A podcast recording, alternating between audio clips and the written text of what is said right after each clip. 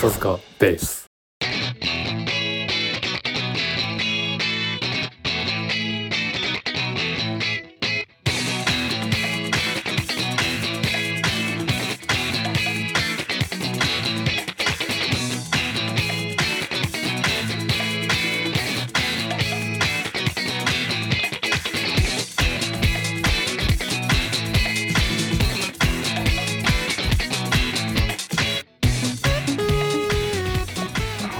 疲れ様です。お疲れ様です。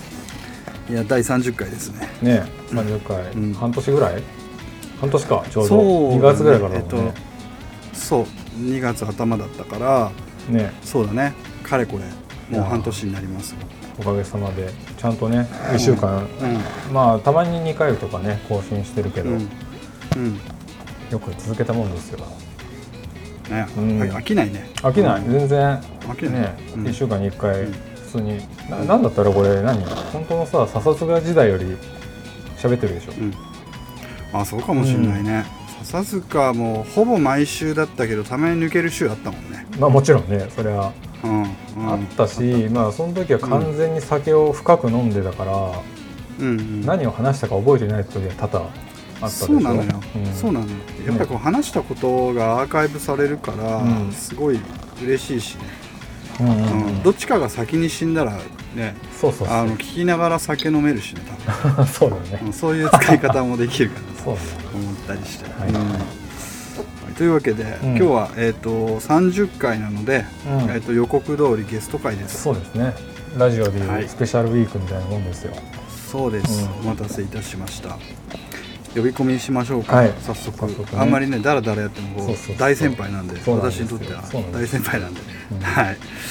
じゃあ私呼びます。はいお願いします。えっとはいえっと今回も我々の、うん。えー私と山平の所属したバンドサークルの、えー大先輩であり、はいはい。えー第20回21回とゲスト出演いただいた、えっと山川貴弘さんバンドの、えっとドラマーでもある。うん。そうえっと誠さんです、はい。よろしくお願いします。はいお願いします。はい、お願いします。はいお願いします。ありがとうございます。いやいやいやいや、こちらこそ。どうどうですか？ご無沙汰してます。こういうどうですか？音音声 音声配信出演は。あんまり抵抗ないですか？あこういう喋る。そうだね、あの人前で喋る機会は意外と仕事でも多いので。はいはいはっていうのもあるし、まあ、はいそもそもあの舞台で何か表現したやつなんてね、出たがりなわけでい、まあそう,、はい。そうですね、うん、こういう機会が、うん。でしょ、はい。だからこういう機会があれば、はいはいはあのおうおうじゃあ面白いねやあやってもいいんだったらぜひみたいな。そのぐらいの感覚でいなするほど。ありがとうございまありがとうございます。はいちょっとバックグラウンドの説明をしますね。すそうですね。うん。はい、えっ、と誠さんはえっ、とだから入学が96ですか？そう696ですよね。96ですよね、うん。でえっ、と我々、えー、と中大ポップコム、えーポピケンの、うん。えー、18期生ですよね。19ですね。あごめんなさい。そうか19そうか。19か失礼しました。19期生。19期生ですね。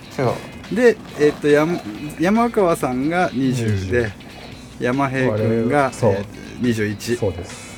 で僕正也が10あ22うん。なのでああ、えっとそうか。そう。私が入学した時の4年生なので神学年あのですよ。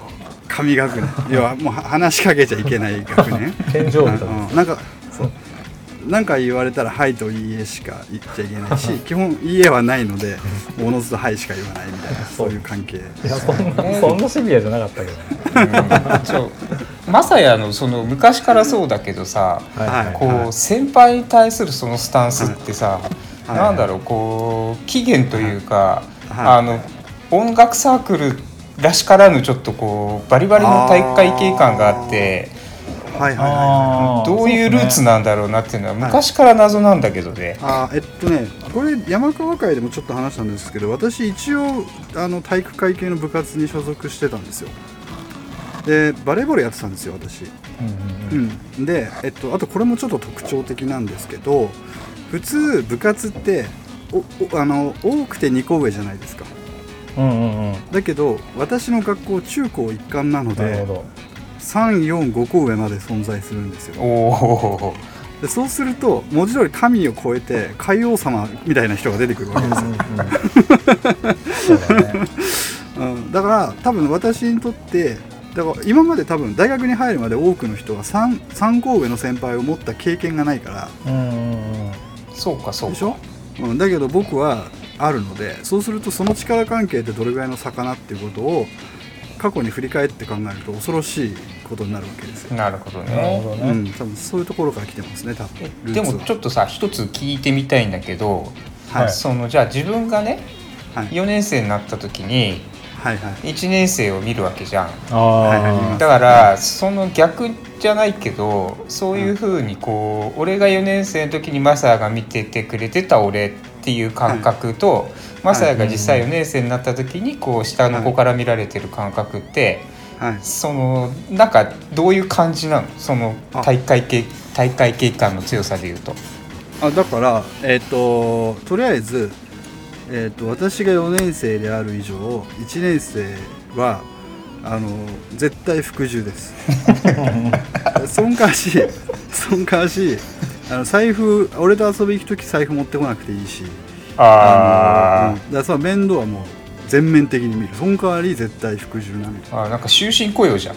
そうですそうです。あの要はそういうことですね。はい。そういうことです、あのーなるほどなんなら俺に忠誠を尽くして死んだならお前の家族まで俺が面倒見てやる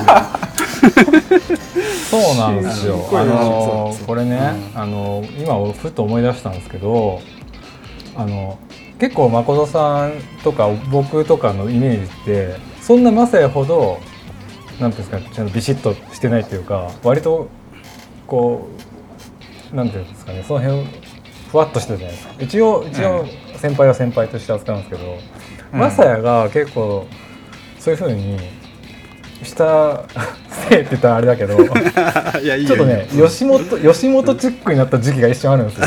どどう？あのあう先輩最が先輩がすごいけど先輩はもう必ずもうみ面倒見るよみたいな空気感がはいいいんですけどね。いいんですけどあってはい。割とちょっとね一時期はいねポップコーンのその辺がそう若手芸人化した時期が一瞬あるよね。なるほど。あったね、うん。あったね。てか若手芸人の中でもそれ俺らより下の代に適用されるのでそうそうそう。俺結らは局俺たちがダウンタウンなんだよね、そうなんですよ。そうなんですよ。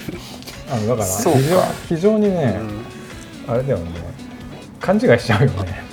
んそうだね。勘違いしちゃうね。気持ちよく気持ちよくなっちゃう。面白くさせてもらいましたうん。ねいろいろまあそう思うとだからねこう、うん。マサヤの代というかマサヤの存在が結構俺のそのサークルで持ってる先輩たちが作ってきたイメージとはいはいすごくギャップがああるかもしれないですね。マサヤ前後で分かるかもしれないですね。うん。うん。それはよく言われます。この間のズーム飲みでもなんかそんな話題になりましたよね。えなんか、うん、僕でなんかその産業革命とかなんかその歴史的転換点というか。幕府開くみたいな。あるあるあそんるな そんな感じです。あるあるある。うん。もうだからこうなんだろうソフトなクーデターが起こったぐらいな。うん。あーまあそうですね。クーデターというかまあ本当革命革命が。革命か革命だな、うん。まあだから少なくとも政権交代ぐらいはしてる感じがあるから。あそうですね。ー。であと結構あれですよねあの確かに革命粛清も行いましたからね。あんまり大きい声じゃ言えないけど。若干スターリン的な感じかもしれないですよね。ああそうだあそうそうそう。まあちょっと暗い話になるのでこれはやめましょう。まあ、まあだいたい俺の上の代なんかはほら、あの中央文芸っていう小冊子を作られてる先輩、諸先輩方がいたりとかして、はい。はい。非常にこうアナーキーな感じだったのでそうでしたよね。こう先輩後輩とかってもちろんあるけれどもじゃあなんだろうそういうものを超越した何かこう、うんうん。あのサブカルにもなってるのかアングラな文化が漂いまくってたのに、そうですよね。ね、あなんかそのあれですよね本当にスーパーアンダーグラウンドっていうかなんていうんですかね機関紙を発行しかねない勢いでしたよね。そうそうそうで実際発行して発行していたわけだし、ん。その書うん書籍として。そうだね。いや確かにそこがうん。はいはい。うん、そうそう。あの規律みたいなものがはい。マサヤのところで一つ出来上がってきたところでこうちょっと軍隊感が出てきたような、はいはいはい。統率が取れ始めたというあのちょっと私にとって現役時代目撃できなかったいろんな伝説的な話っていうのを聞いたことがあるんですけどあの中央ステージでドラムを叩き語りした人がいるっていうのは 本当じ実話ですか、はいはい。実はですね。あそうですか。あれはそれは山兵は見てないんだっけ？僕は見てないですね。ただそのあそっか。ドラムがた叩き語りをした人とはよくあの可愛がってもらいました。あの僕あはー1年生の頃ね僕が1年生の頃はすでにその人は5年生でしたけどね。あそうですね。そうそう。っていうかあのバンドバンドマンにとって神聖な場であるはずの中ステでドラムを叩き語るというこの胆力というかね。そう。そうそうすごいもの恐ろしいものがありますよね。それでスマップを歌うっていう。ねそして別に特にドラマーでもないですよねあの人。全然全 違い然、ますよねうん、むしろ固定的な楽器がなないいですよっていうね。ね本当に。だからもう本当一時期のピエール滝みたいな感じでしたね。鳥肌実みたいでもありますよね、そうだね。うん。そうもう体現者ですっていう感じなので、まああのスタイルで府中フライトも出演されてるので、そうですよね。え。ちょっと待ってください。誠さんはちょっともう一度誠さんの話に戻ると、うん。えっと、パートはドラマーです。はいはい。学部小学部でしたっけ？そうです。そうですよね。はい。でえっと90だからえっと だから6年の入学96で年。その当時のポピケンでんなんでポピケンに入られたんですか？その変態しかいないあちょ失礼しました、あのあもっとね。ややばい人しアかいなかったンアングラがっぽかったところで。はいそれでそう絶対話に出るんだろうなと思ってちょっと振り返っていたんですよ、この前。はい。でまあバンドやりたいなっていうのはうんうん。あったわけですよ。はい。なんかその、中学でバンドを始めて、はい。それ以来こう、学校の仲間とやるみたいな感じでやったことがね、まあ軽音がなかったりとかもしたので。ああなるほど。なるほど。でえっ、とただまああのどちらかというとこう人見知りというかなんかうん。こんなに人がいっぱいいてどうしようみたいな入学した頃合いは感覚が強かったのでとにかくこう、うん。はい。歩いていたらうんうん。はいたまたま声をかけてくださったこう松尾さんと菅井さんっていうですね、あの18期の先輩がいるんですよ。へえはいはいはい。わかんないよね。わかんないもう全然参加しなくなっちゃった人たち。やめたのかな？ちょっと覚えてないけど。え幼児さんの代ですよねじゃだったはず。うーん。で声をかけられてであの当時はまだあの学内でお酒もあ飲飲めみましたし僕が2年生ぐらい飲みましたねうん僕も飲んだことありますそんなダメだったっけ？まあでもそういう時期であの、ね、お花見ができたんですよ。らしいですね。あのはいはいはい。正門からはい。上がってく坂の途中のあの桜のところで、それこそ白門の前ですよね。そうそうそうそうそうそう、う。んうんわかります。でお花見来いよって言われてうんうんうん。行ったらあの斉藤陽一君っていうね、ああーのマサヤからするとなかなかの先輩だと思うんだけれども、いやもうカリスマ中のカリスマです、ねねねきっとね。うん、絶対頭上げら上げられない。そうですよね あともう一人伝説の穴井君っていう人。ああねさん。ナイさんね。あ穴井君確か笹塚ベースでお前名前出てるよ。あ出ねてますちょいちょいでだ出てあの出てるよね。いじり気味で出てますね。あの存在感もすごいなと思うんだけど。ああでも確かに確かに。あの二人はね。まあ要するに誠さんの同期の方ですよね。そうそうそうそうそう、はい。あのあとは二人あの二人で誠さんの代の会長副会長そうですすよね。そうだね、そうですよね。確かに、うん。うんであとあの須藤紀子っていう女の子がいて。ああのりさん。まあマドンナですよ。マドンナですよね、はいアイドルのりさんうん。でまああのマドンナ可愛いなと思って言い続けてるうちにはい。そのまま定着した感じ。えちょっと待って。その話初めて聞いた。そうですね。誠さんもそっち側だったんですか？あ最初はね。へえ意外ですね。最初そそうなんだ。ん最初そんなもんじゃない？へまあみんなえのりさん、ねまあまあ目引かれますよね。確かに。美人美人ですね。で現役時代の山平君とうん。孫さんの絡み、えっとね。孫さんから見て山山平君から見てどうどうでした？まあまずあれだからね。俺は誠さんのさっきもちらっとね話出たそうだね。実の弟のサトシ君と同期だからね。そう。うん。コピケには結構兄弟が多いですからねそうだね。兄弟部員多いっすよね。それ分多いねう。ん、さっき出た池田浩二さんも兄弟部員ですもんね。そうだね。うん。お兄さんボーカリストで。うん、うん、多分ねそろそろあのあれよ。あのん？親子とか出てくると思うよ。ああかもしれないね。うんああそうだ。よねひょっとしたらもうすでにいるかもねなんか。いるかもしれない、うん。いらっしゃるかもしれないね、うん。どうなんどんな気分なんですか？親あのあそうそう。まず兄弟兄弟でやっまず弟もドラマーじゃないですかああそうだね、あれ？競合するじゃないですか。そうあれって何の？何なんですかってあれなんですけど。兄ちゃんがドラム叩いてたから俺も叩こうって俺多分これ俺本人にも聞いたことあるけど。でもそんな感じなんですか？でも誠さんあれじゃないですか？ギターも弾くじゃないですか。ギターとかいろいろやるじゃないですか。ベースも弾くし。まあね楽器の触り始めがそもそもクラシックピアノなので。ああなるほどなあるほど。そうだだからそれはねサトシも一緒なんだよね。ああって言ってましたね。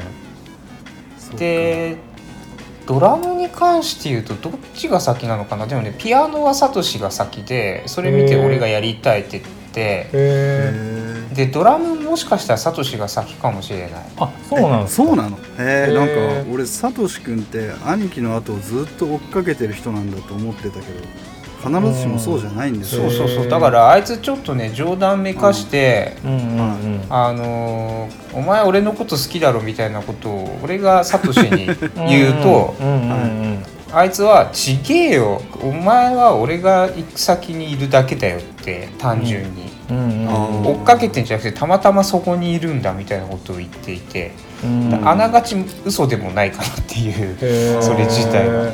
あいい関係ですね。いい兄弟関係すねそうだね、うん。うんだからドラム俺そもそもこうバンド初めてやった時ピアノやってたっていう理由でキーボードだったので。あそうなんですか。そうなのよ。中学の時は、それが高校になってドラマーがいなくなったからじゃあお前ドラムねみたいになってドラム始めたのであはい。ちょっとその辺はうん。サトシの方がもしかしたら先か先もしれない。輩なのかもしれないですね、うん。えーでもなんか2人とも全然プレースタイル違いますよね。確かに全然まあ、あの性格も全然違うし。確かにそうだね。見た目も違う見た目も違うし。し、うん、でもまあでも兄弟だなって思うところは多々あるんですけどね。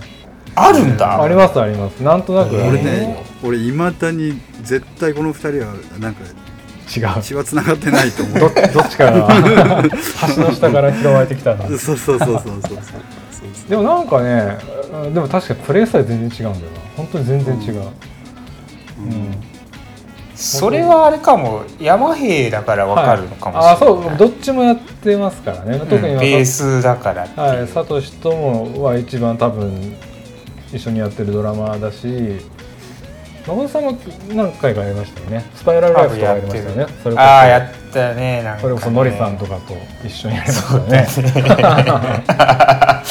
えお二人は組んだことがありますあります。そう。えっとね俺が1年の時の学祭が誠さん3年生で、うなんかねその時ねなぜか知んないけど全然うん。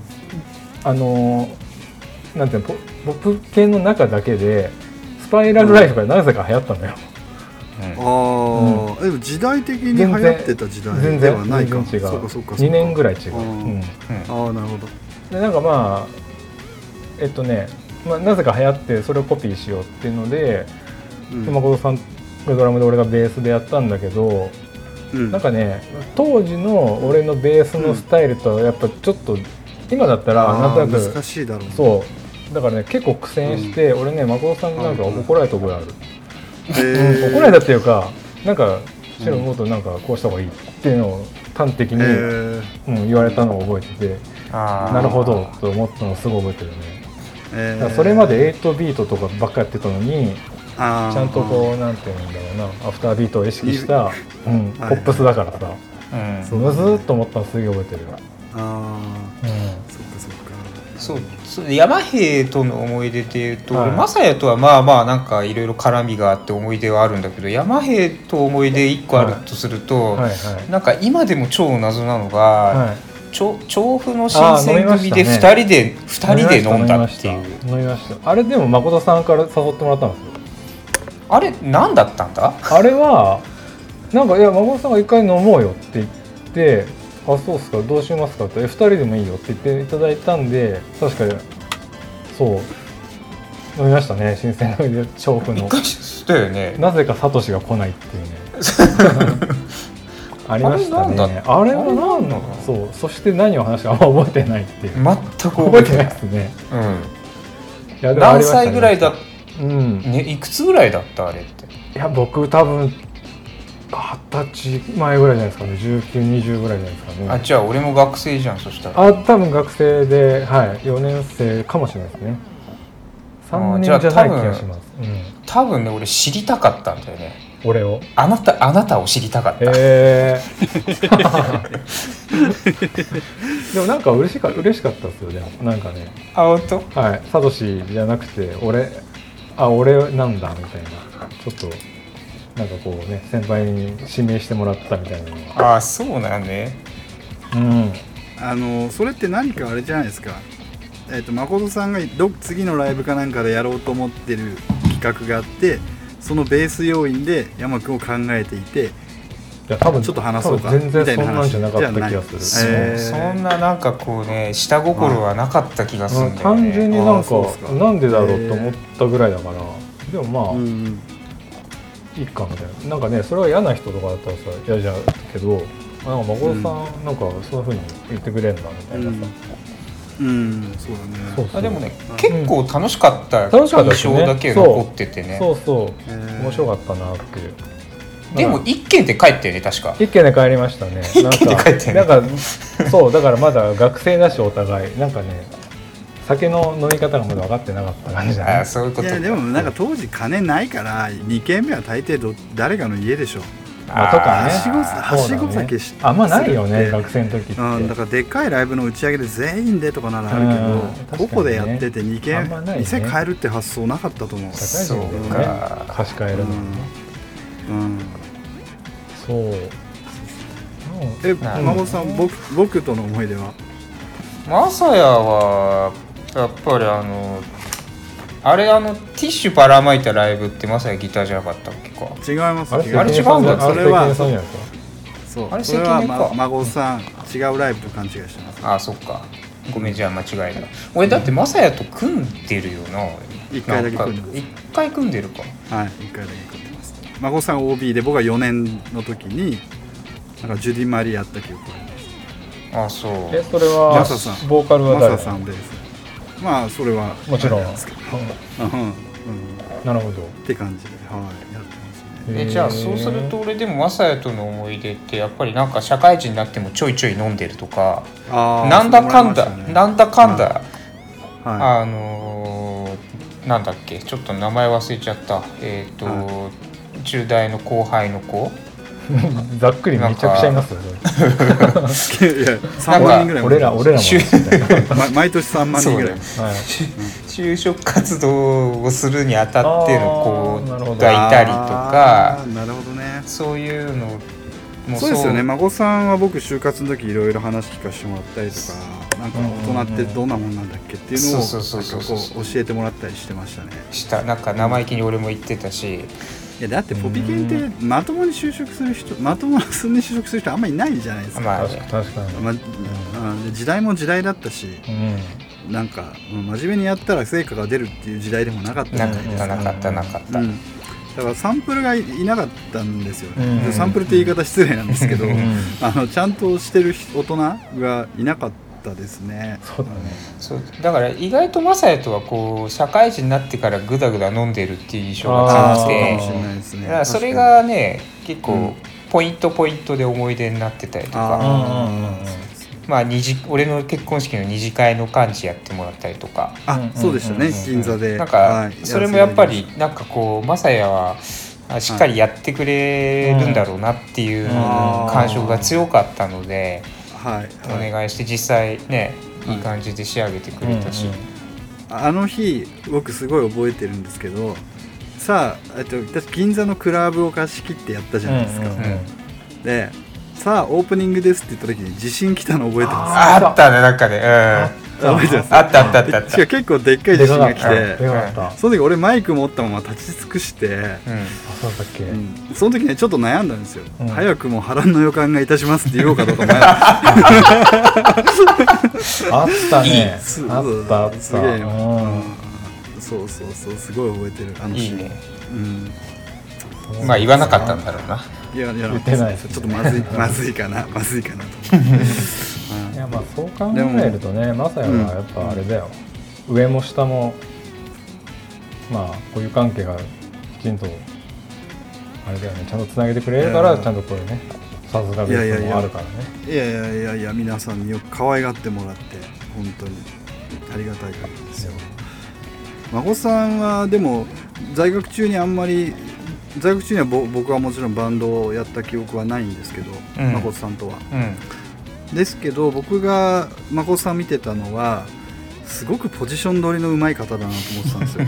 その、あの団体の中で,、うん。で別に団体の中で時にほらこの間の山川さんの話じゃないですけど揉めるとかトラブル、うん。勢力が分かれて喧嘩が始まるってことはうん普通に起こるじゃないですか、でそういう時に、えー、とどちら側にもあまり肩入れせずかつ、うん。マイナーキャラってわけじゃないというポジション取りってすごい難しいと思うんですよ、うんうんうん。ただ目立たない子はそれはお前はどっちにもカウントされてないよっていうだけの人っているけど孫さんはこの中心的メンバーでありながらあんまりそのううまいことこうポジション取られてるなっていう印象を持って見てたんですけどね。とねやらしいよね、そういう見方してるとこがまさに、ね、あ俺が？俺が？そうそうそうあいやそう。そう孫さんがじゃなくて俺が。俺じゃなくて。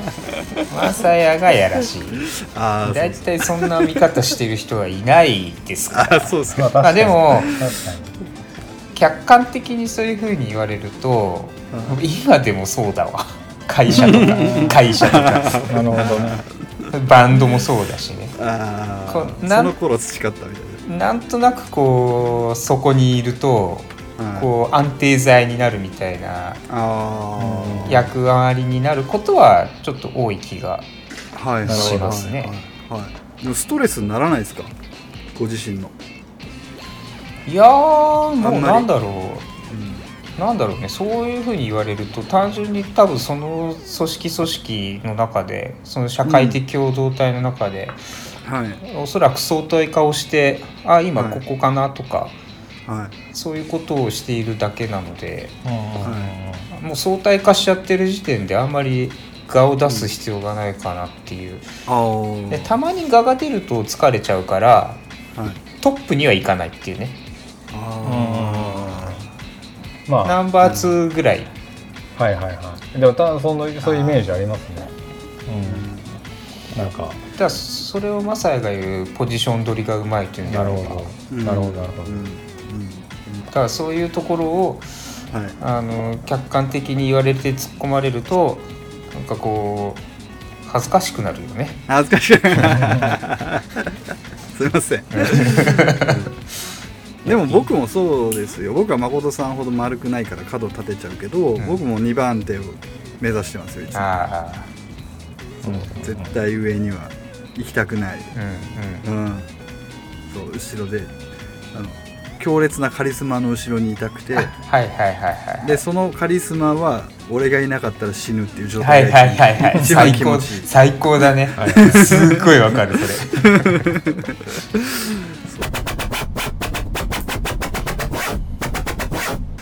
じゃあ次の話題いきますか。はい。はい。さとしくんの話題します？まあそれでもいいけど、んそうね。ちょっとまあサトシの話題結構一つねうん。うん。あります？準備しといたのが。いやいやまあちょっと配信の方々はわかんないけどね今こういうものを持ってあるあはいはい。これはねマサヤも持ってますよ。はいありますよ。いつのやつですかそれ？何年のやつなこれはですね99年ですね。ああじゃあ99年プ僕らがロフィールブックですね。2年2年で。ああやだそれ。あまああそれ俺が嫌なやつだ。一番嫌なやつだ。俺が1年生だ。でもはい。あの、うん。今回フォーカスを当てるのは、はい。そこではなくて、はい。はこうサトシと俺なわけでね。あはいはいはい。まああ兄弟ね。いのび太とドラえもんのやつですよあそうそうそうそうそうそう。で覚えてよく覚えてるるはい。これサトシなんだけど、はい。その家の中での住所書く欄があってはい住所書く欄と同時に部屋の家の中の自分の部屋の本場所を書いてるんですよ。書いてある。そうだはいそうだ、うん、であこれ連動してるんですか？あそうそうそう。二人が。俺見るじゃん。はい。はいはいはい。そうですねのび太でしたね。はいはいはいはい。ああなるほどなるほど。そうそうそう。でなぜならば住所レベルだと、一緒ですからね、あのーそうそうそう。分けらんないじゃん。そうかどっっていう。ちが誠でどっちがサトシか分かんねえじゃんみたいそうそうななるほど。そんなね地味なコラボをねはいはい。話し合ってしてたりとか、ね。はああそれ印象的です。で僕はなんかこの2人はなぜ連帯してるんだろうと思っていうんうんうん。そっか兄弟なんだって思ったんですよその時うんに、うんうん。でえっと誠さんの顔のシールがのび太じゃないですか、うんでサトシ君の顔のシールがジャイアンじゃないですか。うんうんで、えっと、それが見た目を示しているのであるっていうことが分からないかったんですよ、うんうんうんうん。だからサトシ君は僕1個上じゃないですか。だから、ん。仲良くなってで初めて誠さんに会った時に、うんあそういうことって思ったんですよあのビビジュアル的に、うんうんうん。あだってビジュアルが違いすぎるからそうだね。なんかそうだね。うん、ぱっと見、ま、この人がサトシ君のお兄ちゃんだって気づかなかったんですよ。うんそうだね。で「うん、あ俺誠」って言っていただいた時に全部こう点と点がつながる。パパパパパパってなってはいはいはい。あそういうことかみたいな、そうねうん。ままあだからそうですねうん。どうぞどうぞ。あの分かりやすくこうラジオ聞いてる人に説明をするなら、うん。まあ、あのこの誠さんとサトシ君の兄弟はビジュアルだけで言うと、あの悠々白書の戸倉兄弟みたいなもんです、うん。そうだね。弟がでかくてお兄ちゃんがちょっとうん。小さい、実際、ねまあねあの、サトシ結構でかいですもんね。横にも縦にもでかいですよねうん、うん、180前後。ある80のかぐらいありますよね。そうなんだよね、で俺わかる。160ちょいなので。うんうんう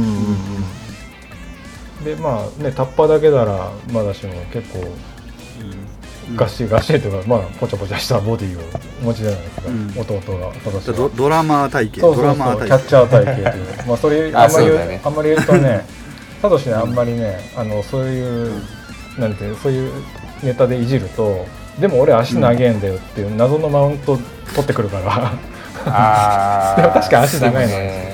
長いんだ。足長いっすよね。欧米系なんでなぜかそこだけ。すげえ足長えの。そこにね 話をそらそうとする。まあ確かにまあ長いっていうね、うん。まあ、だからそんだけこう、まあルックス的には違う兄弟っていうね、うん、うん。うん。うんだからあいつと二人で歩いてたりしても、うんうん。まあはい。兄弟と言われたことは一回もない。よああ昔もですか？小さい頃昔から。へえ、あ性格も全然違いますよね。違うね。あいつには謙虚という言葉があーまあまあ社,、会的にはあるのかもしれないけどあーまあ確かにいきなり距離詰めてくる感じではありますよね。うん。うん。ー自己肯定感が高いんですよ。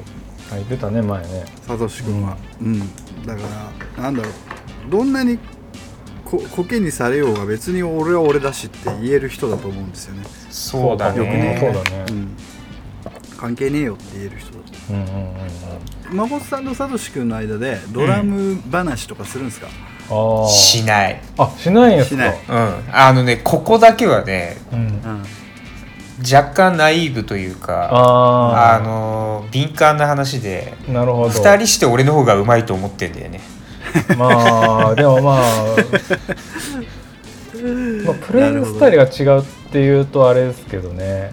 でも、まあ、でもなんかなんだろう。孫さんはどっちかっていうと割とな全般的にできるイメージあるんですけど、うん。やっぱサトシはうん。さっき言ったように、できるできないがはっきりしてる、うん。今今は分かんないですけど、うん。があったからあえてそこをなんだろうなもうできることを伸ばしてった方が、こいつはいいだろうなって感じで俺もやってたから、なるほどね、うん、親みたいだね。親っていうかそう本当そう思った今。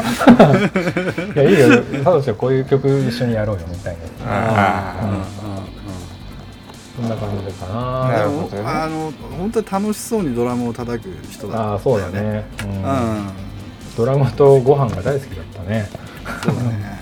うん今ねご飯が残っちゃってるからね。ご飯のそうドラムの分もご飯に行っちゃってるから今すすごい体験になっちゃったよね。あーでも確かにあのねあの去年結婚式あそう結婚されたんだけどうん。あれなんかさらにでかくなったこいつっていう感じだったから、うん。あうん。本当へえまあね。いやでも俺最後に会ったのいつだろう。56年前かな。あそう。うん。なんかそれこそ山君の結婚式かな？あそうかそうかそうか。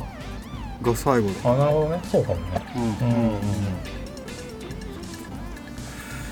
いやーねまたみんなで集まってやりたいですねなんか、まあね。そうだよねうん。酔っ払うといつもこの話になりますよね合宿やりましょうよとか 結局ね。うん。そうそうそう。なるけどなかなかそうそうそう、仕切るところまでいかないんだよね。うん、でも多分合宿やる未来がもしあるとするなら、うんここれアレンジするのどうせ俺ですね。そうだよ。どの？まあ、多分仕切るのどうせ俺なんでしょってちょっと思いますから、俺がやらないうちは多分ないんでしょうね合宿えっと誠さんをご招待するときに企画書を詰めてい,、ってましたと。そうそうそう。その誠さんに何を話してもらおうかと、うん。で我々が持ってるネタ帳をお見せしたりして、うんうん。あこれなんかいいねとかいう話をしてたんだけど、うんうん。えっとまあ夏だし多分これ今日、今撮ってるのは7月31日ですが、うんうんうんえっとまあいわゆる夏休みなわけで、そうそうそう。えっとどうですかね納涼会談的なことを一つやっていただいてはいかがでしょうと。うんなんか誠さんなら怖い話なんかあるの一つやかな二つ、っていうそうそうそう、あるんじゃないのって山君が言って、ぜ誠さんなら絶対持ってるようんうん。という話でちょっと当ててみた。うんうん。ありますかと。そうそうそうだからまあいろいろ出るは出るはなんだけどあの一番その怖いのがうん。うんあの LINE 誤爆話。はいはいはいはいはい。これはあの多分聞いた人誰もが肝を冷やすと思う。うん。うん。ということですよね、うん、そういうことですよねまあ、でそれが俺が持ってる話じゃないっていうっていう事前の段取りがあったわけですよね そうそうですねそうですね。ね。じゃあここでだからこう、ね、僕は MC ではないですが、まあ満を持して山平さんにお話しいただきたいなと。そうなんですよ、はい。だからあの今回こう階段系でなんかないかなってなった時に結局階段って僕僕あれなんですよ。心霊って信じてなくて信じてないけど好きなんですよね、うんただやっぱ怖いのって結果人コアだったりさっき言ったような誤爆系っていうかまあ人の人為的ミスが、あ怖えっていうことがね例えばなんか事故寸前だったのがあると思うんですけど、これねそれは。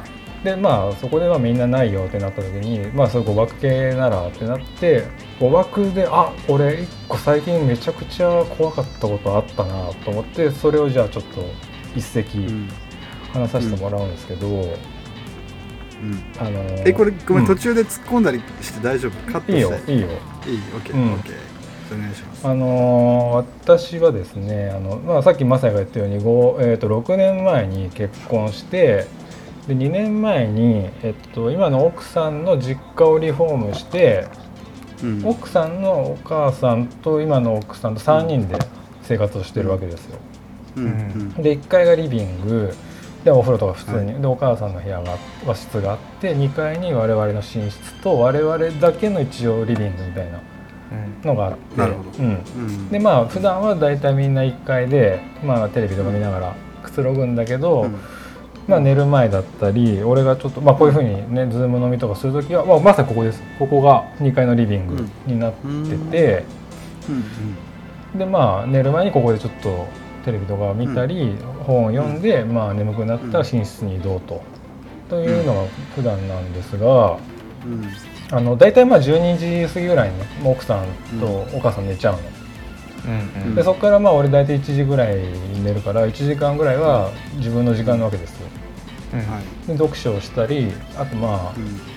そこでこう自分を慰めたりするわけですよねはいはいはいはいはいはい。はいえそれこれ自分を慰めるのは2階のリビング、2階のリビングをちゃんとこう鍵をかけるなり処置をしてあすごいな前のギルガメ会に苦労してるな。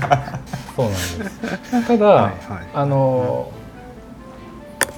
僕はもう Bluetooth のイヤホンを片方だけしてうん。やるやるというかやるというかまあ やるんですけどね。はいはい。でその日もはい。Bluetooth をつなげ、まあ、うん。物色し、これだっていう、はい。あのブツをねその日選んでファンザ。君に決めたってそうやつファンザで選んでちゃんと課金して選んで、うん。うん。うん。で見ましたと。うん時刻はもう1時前だからもうそろそろ行かないとはい。もう、なんでそんなにいつも遅いのって言われちゃうと、あうん。ケツも切られてんだね。そう。なかなかシビアだね、早いとここれは決着をつけないと、と思ってあれ全然音流れねえなと思ったのねあうんうんうんうん。はボリュームを全開に全開あれ？と思ってもうどんどん上げてったけど流れな。いちょちょちょちょっと想像ついてきたぞ。Bluetooth つながってる。あれ？うん。と思ったらうん。1階のみんながいるところの Bluetooth につながってて 大音量で流れてきて俺はい。ではい。はい。はい。はい。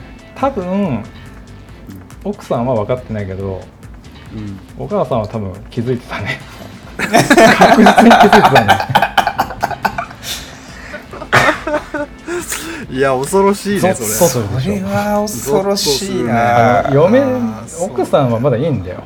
奥さんまだいいんだって、なまあまあまあ確かにね。のね義理の母はね義理の母は生々しいぜおいっていうね。うん確かにねそうだね。で僕ちょっとテンパりすぎて切らずにそこで切れば押し停止すればいいのに停止しないで元を切ろうとして、わざわざわざわざ降りて一階に降りてって。そうそう。そんぐらいテンパってた。パニックだね。あまあ一瞬の判断としてとりあえず音が鳴ってる現場に行こうっていう。そうそうそうそうなんですよ。その事件はね。そうそう。現あの電波の世界だということをもうすっかり抜けてるわけ。だそうそうなんですよ。もうフィジカルでもう音の鳴ってる方に行こうと。もうはいはい。Bluetooth のスイッチ切りゃいいじゃんみたいうな。んそなんですよ。冷静な判断ができてないこれね二重に怖いね。これねやっぱねアナログ世代ならではだね。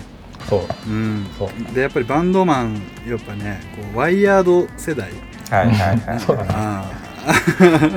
あのか音が出るところまでは何か線がつながっているものだと幻想がね、うん。我々にはそうだからぶ物理的に線を遮断すれば必ず切れるっていう発想があるから、一回に行こうとするんだと。そうそう。うんだから水道は元栓行かないと閉まらないみたいな。そういうことでしょ。そうに近い。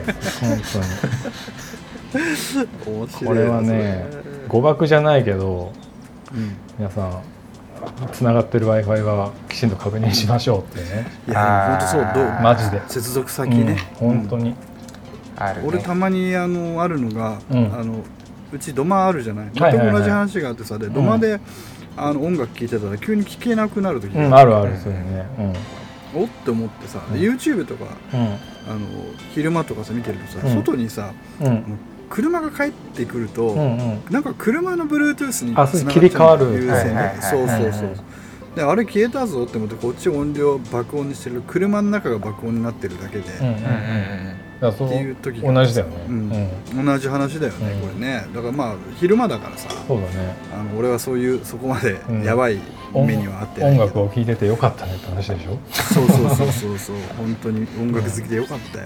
まあでもそうするとあれじゃない？Bluetooth を使う場面も選んで意外とワイヤードなって言い方をしていたけれども、うん。そういう時こそワイヤレスを使うべきではないっていう。そうなんですそうだね。手堅く。そうですね。うん間違いない。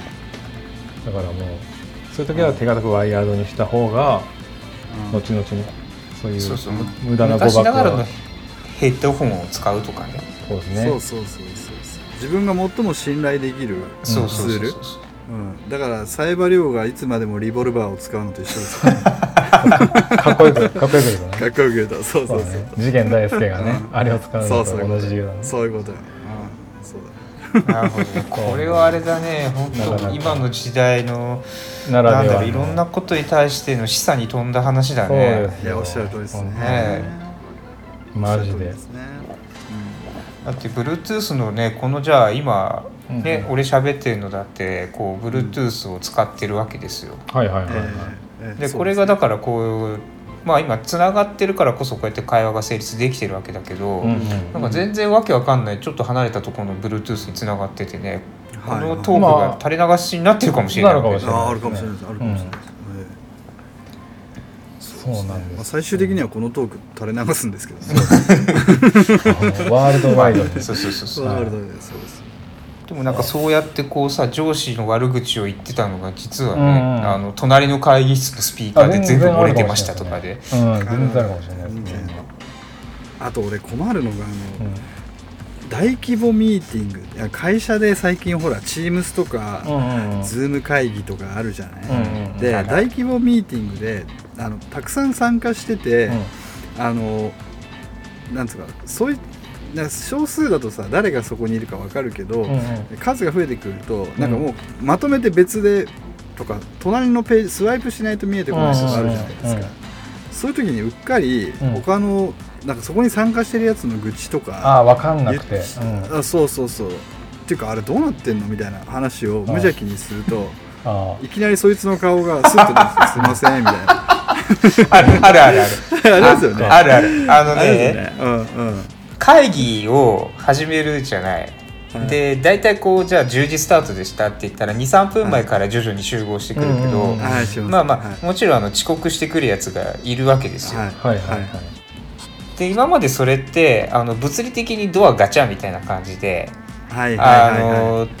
遅遅くなりましたが分かるんだけど、なんかね自然と入ってきてるから入ってきてることに分からなかったりするじゃん。はい。急に現れますよね。そうそうそう。でそいつが絡んでる案件とかをこうガチャガチャガチャガチャ喋ってたりとか一番最悪なのが上司の案件でね。いや,、はいはいはい。いや今ねこの前部長に預けてんだよねこの話。でなんか部長がなんかさ忙しいんだか分かんないんだけどやってくんねえんだよなみたいなこと言ってたら 部長がね「あごごめんね」とか言われたことあって、いきなり。あーあー ぶそうそう部長そのパターン。遅刻パターンねはいはいはいはい。はい怖い。ですねもうなんだろうそのワイヤードの話うんじゃないけどうんどうやって取り繕ろうかとこうはいはい必死に頭を回転させるんだけどはいはい。もう時は戻せないなっていう。そうですね。あそうですよねとか言って急に。やっぱまあ本当それはねあれだね、うん最近のズームだったり、うん。そうリモートならではのうん誤爆というか。そうそうそう新しいねネオ恐怖だね、本当怖いですネオね恐怖そう。うん。ね夏にふさわしい話だったね。そう。全く心霊。まあ心霊とかもねなんか今さ ズームならでのあの心霊とかあるじゃん。あうん。あるある。ありますあります。だからこういうふうに。あのね割とズームを利用したそういううん。ドラマとか、そういう怖いドラマとかも結構ねはいはいはいはいあるんで結構よくできてます、うん。うんでも山君心霊大好きだからね。そうなんですよ。基本ね、うん。そうそう。俺あれだからねそれこそ今の奥さん。奥さんあんまり、うん。まあ女の子ってやっぱあんま好きじゃないじゃん。うんうん。どうしても俺稲川淳二のさライブに行きたくて、はい。うん。今の奥さんとまあ行こうかなと思ってチケット取って普通に誘うと私いいって言われるから、はいはい。あのドラゴンズ元ドラゴンズの山本昌のトークショーがあるから 一緒に行こうよ。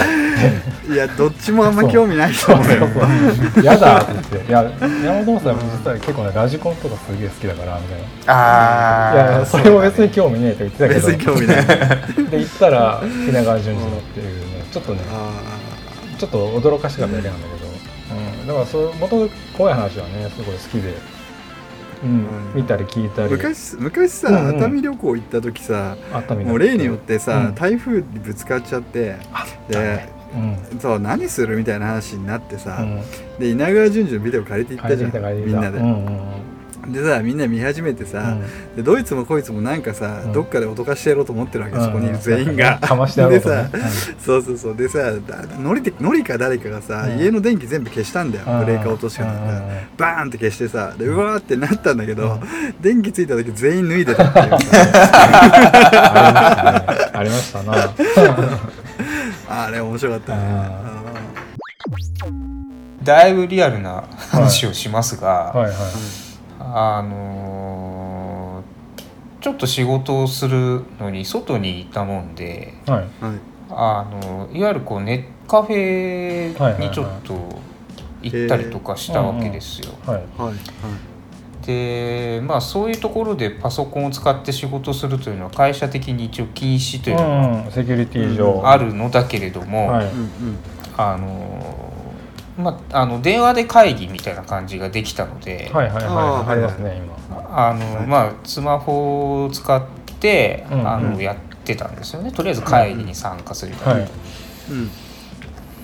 うん、でまああのもう夕方だったのでじゃあいいやこのまま上がっちまえと思って、まあ、そのままこう行きもしないねカフェにいたんですけど、うんうんうん VR がある部屋だったんですよ。はいはいはいはいはいはいはい。穏やかじゃないですな、であの、ん。某の弟がねはいはいはい。一応ちょっと広告広告系の仕事とかちょっとメディア寄りの仕事をしていて、ちょっとその辺は山平さんも割と詳しい世界なのかもしれませんけれども、はいはいでそういうちょっと VR 出たての頃ってそういうこうちょっとこう自分を慰める系のツールとしてありました。ね。出始めたりはいはいはい。ははい。い、そうですね。してねっていうのをうん某弟から聞いてたんですよね、うん。あれはなかなかびっくりするぞっつって、うん。ああいう進歩はあそうんああいうとこが入んだぞお前みたいな。ことが印象に起こってて、はいはい。はいはいはついつい課金してみやってみたんですよ。ね、うん。なるほど課金制ですね。いはい。びっくりした。いやちょっと待って。ほんとびっくりした。なるほど ちょっと待ってマサヤは経験ないの？あもちろんありますよある？VR びっくりしなかった？いやいやあのねイリュージョンですよね。エリージョンだね。うんイリュージョンなんだこれが。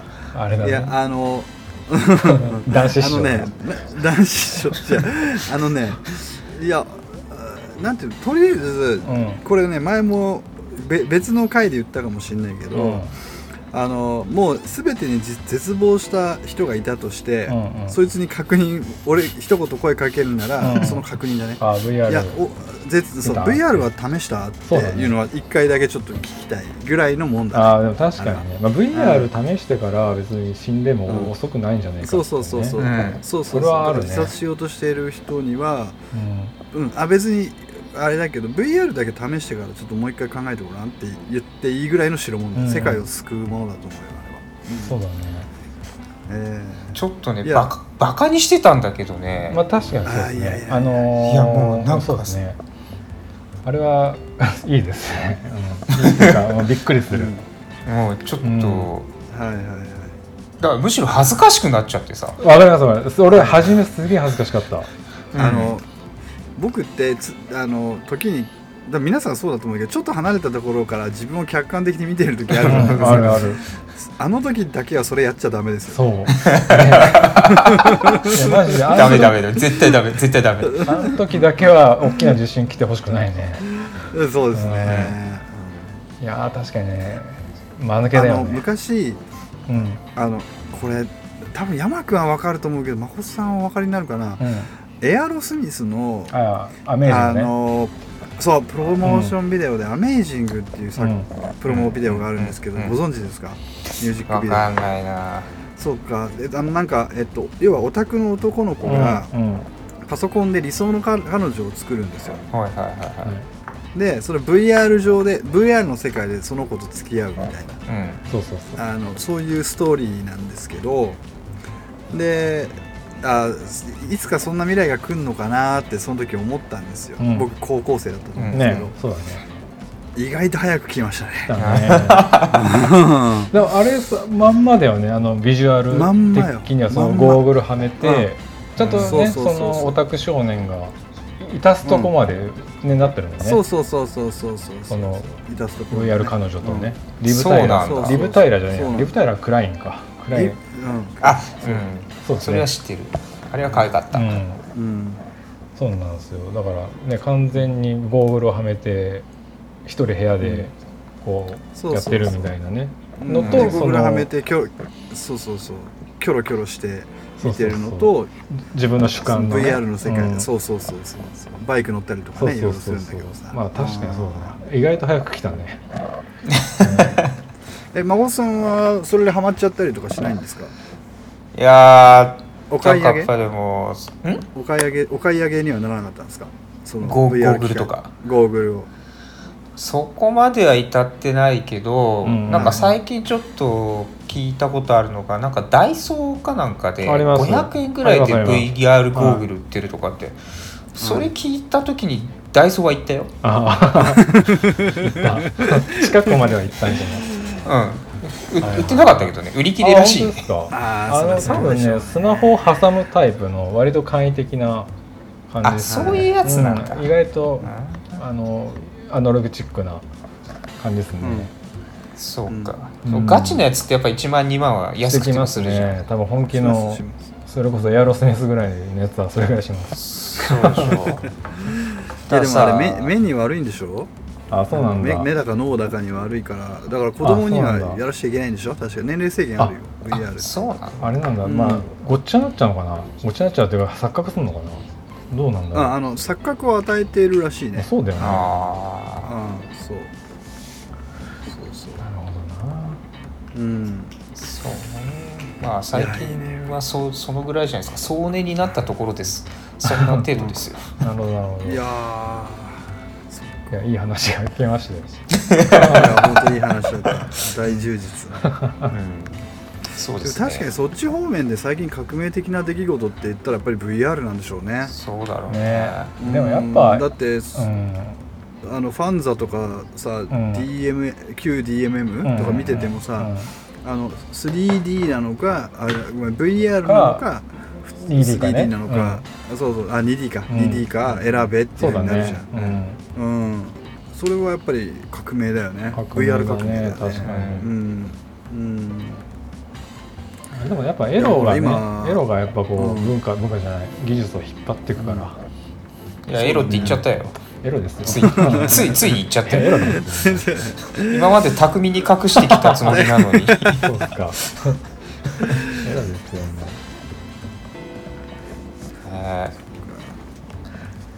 あれはすごかったな。ね そんなしみじみ言われてるうんしかもそれ今年に入ってからだからさあ割と最近ですね。今年そうそう今年の重大ニュースで今のところトップを走ってる気が。いやでも孫さんあのすいませんそれちょっと遅くないですか？俺もう45年前だと思いますね自分。そうでしょ？初体験したの。でも俺はそういう機会を持とうとしたことがなかったのよ。ああそうか。うんそうだですよね。それがだからたまたまそういうきっかけでうん。ああるじゃんって言ったらなんかやるしかねえなと思ったんだよね、はい。そうですね。やるしかないですね。はい。いやでもあれはねやっぱり今の子にとってはあれがスタンダードになってますけど我々、うんうんか我々は彼らから見たらだいぶねシニアですから。うんそうだね、うん。ねいろいろバカにされてるかもしれないですね僕らは、うん、もういいよあいつらすれば。そうあいつら 2, 台 2D のがあいつら 2D のがいいんだろうって。ゲラゲラ笑われて、はい。でもねその 2D が何を培ってきたかって言ったら我々の妄想力を培ってるはずなわけで。うん、ああ、まあそうですね。ですね、うん、そこはやっぱりねクリエイティビティみたいなところにはねうんうんうん。はい。多大なる寄与を与えてると思うんですけどそうですよねねはいじゃあここでえー、と1曲曲をかけさせていただきたいと思います。えっ、と曲紹介は、えー、と孫さんの方からお願いしていいですか、はい。えっ、とまあ何回か前かにうん。笹塚ベースでゲストに出た山川貴弘という人がうん。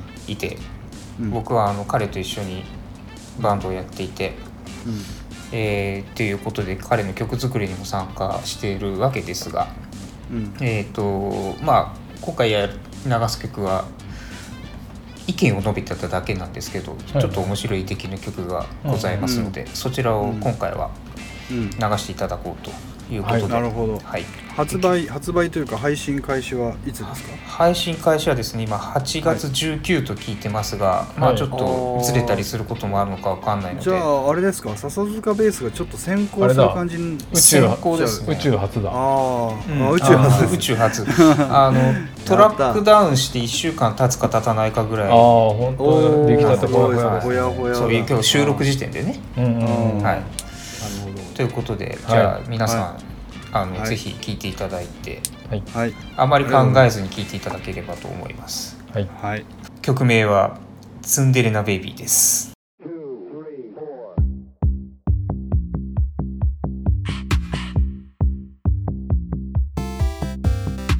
甘えて甘えないですっぽかして待ちぼけ。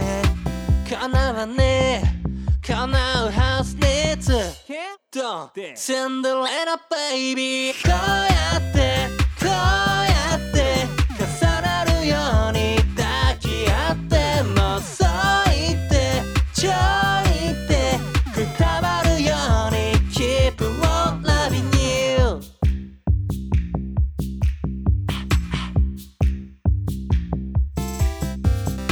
探して探さないで突っ走ってさせてブキラボーシンデレラベイビー。こうやってこうやって高鳴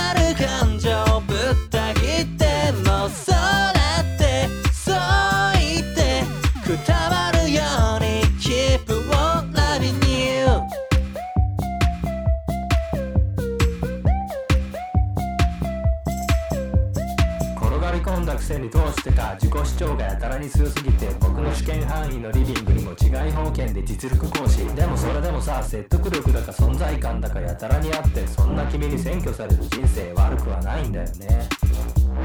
つまりそれって君に恋してるんだろうね。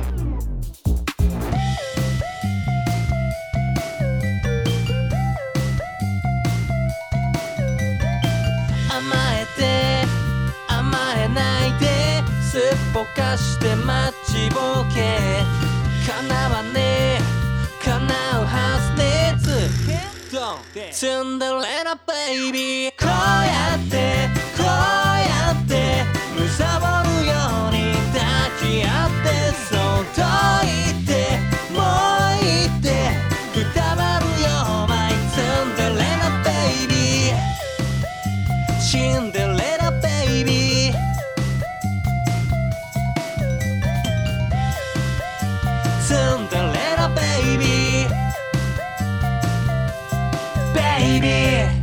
はい、えっと、じゃあお知らせです。えっと、前回の、えっと、放送を受けてですね、うん。えっと、いくつかウィジェットと、えープレイリスト更新してます。ウィジェットは、えっと、ザ・イエローモンキーの天国旅行のライブバージョンうん。の YouTube へのリンク、ん。あと、ですね、えーとプレイリストにも、イエモンの6の中から3曲ほど、はいはいえっと追加しておきましたので、えっとよかったら聞いてみてください。